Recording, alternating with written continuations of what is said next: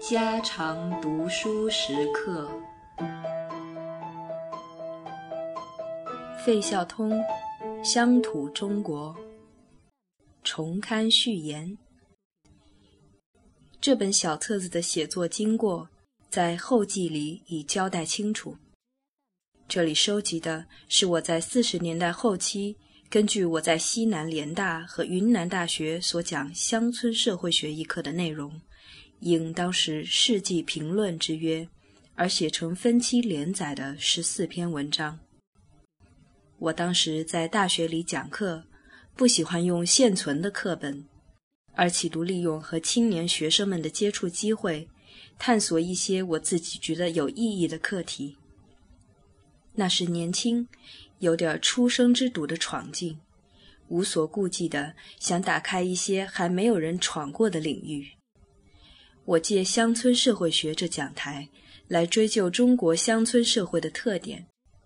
我是一面探索一面讲的，所讲的观点完全是讨论性的，所提出的概念一般都没有经过琢磨，大胆朴素，因而离开所想反映的实际，常常不免有相当大的距离，不是失之片面，就是走了样。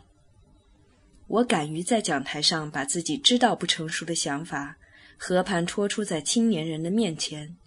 那是因为我认为这是一个比较好的教育方法。我并不认为教师的任务是在传授已有的知识，这些学生们自己可以从书本上去学习，而主要是在引导学生敢于向未知的领域进军。作为教师的人就得带个头。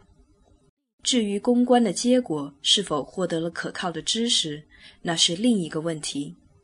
实际上，在新创的领域中，这样要求也是不切实际的。在教室里讲课和用文字传达、公开向社会上发表，当然不能看作一回事。在教室里，教师是在带领学生追求知识，把未知化为已知。在社会上发表一种见解，本身是一种社会行动。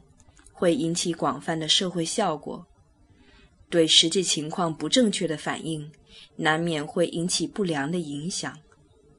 我是明白这个道理的，在发表这些文章之前犹豫过，所以该书初次出版时，在后记中向读者恳切说明，由于刊物的编者限期限日的催稿。使我不能等很多概念成熟之后再发表，这算不得是定稿，也不能说是完稿，只是一种尝试的记录罢了。尝试什么呢？尝试回答我自己提出的：作为中国基层社会的乡土社会，究竟是个什么样的社会这个问题。这书出版是在一九四七年，距今已有三十七年。三联书店为什么建议我把这本小册子送给他们去重刊？我不知道。我同意他们的建议，是因为我只把它看成是我一生经历中留下的一个脚印。已经踏下的脚印是历史的事实，谁也收不回去的。现在把它作为一件反映解放前夕一些年轻人在知识领域里猛闯猛攻的标本。拿出来再看看，倒另有一番新的意义。至于本书内容所提出的论点，以我现有的水平来说，还是认为值得有人深入研究的，而且未使没有现实的意义。这本小册子和我所写的《江村经济》《陆村农田》等调查报告性质不同，它不是一个具体社会的描写。而是从具体社会里提炼出的一些概念。这里讲的乡土中国，并不是具体的中国社会的素描，而是包含在具体的中国基层传统社会里的一种特具的体系，支配着社会生活的各个方面。它并不排斥其他体系同样影响着中国的社会，那些影响同样可以在中国的基层社会里发生作用。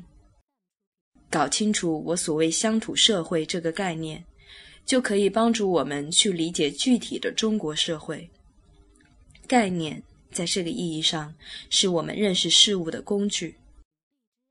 我这种尝试在具体现象中提炼出认识现象的概念，在英文中可以用 ideotype 这个名词来指称。ideotype 的适当翻译可以说是观念中的类型，属于理性知识的范畴。它并不是虚构，也不是理想。而是存在于具体事物中的普遍性质，是通过人们的认识过程而形成的概念。这个概念的形成，既然是从具体事物里提炼出来的，那就得不断的在具体事物里去核实，逐步减少误差。我称这是一项探索，又一再说是初步的尝试，得到的还是不成熟的观点。那就是说，如果承认这样去做确可加深我们对中国社会的认识，那就还得深入下去，还需要花一番功夫。这本书最初出版之后，一哥已有三十七年，在这一段时间里，由于客观的条件，我没有能在这方面继续搞下去。当三联书店提出想重刊此书时，我又从头读了一遍。我不能不为当时那股闯劲所触动，而今老矣，回头看那一去不复返的年轻时代，也越觉得可爱。我愿意把这不成熟的果实奉献给新的一代年轻人。这里所述的看法大可议论。但是，这种一往无前的探索的劲道，看来还是值得观摩的。让我在这种心情里寄出这份校订过的稿子给书店吧。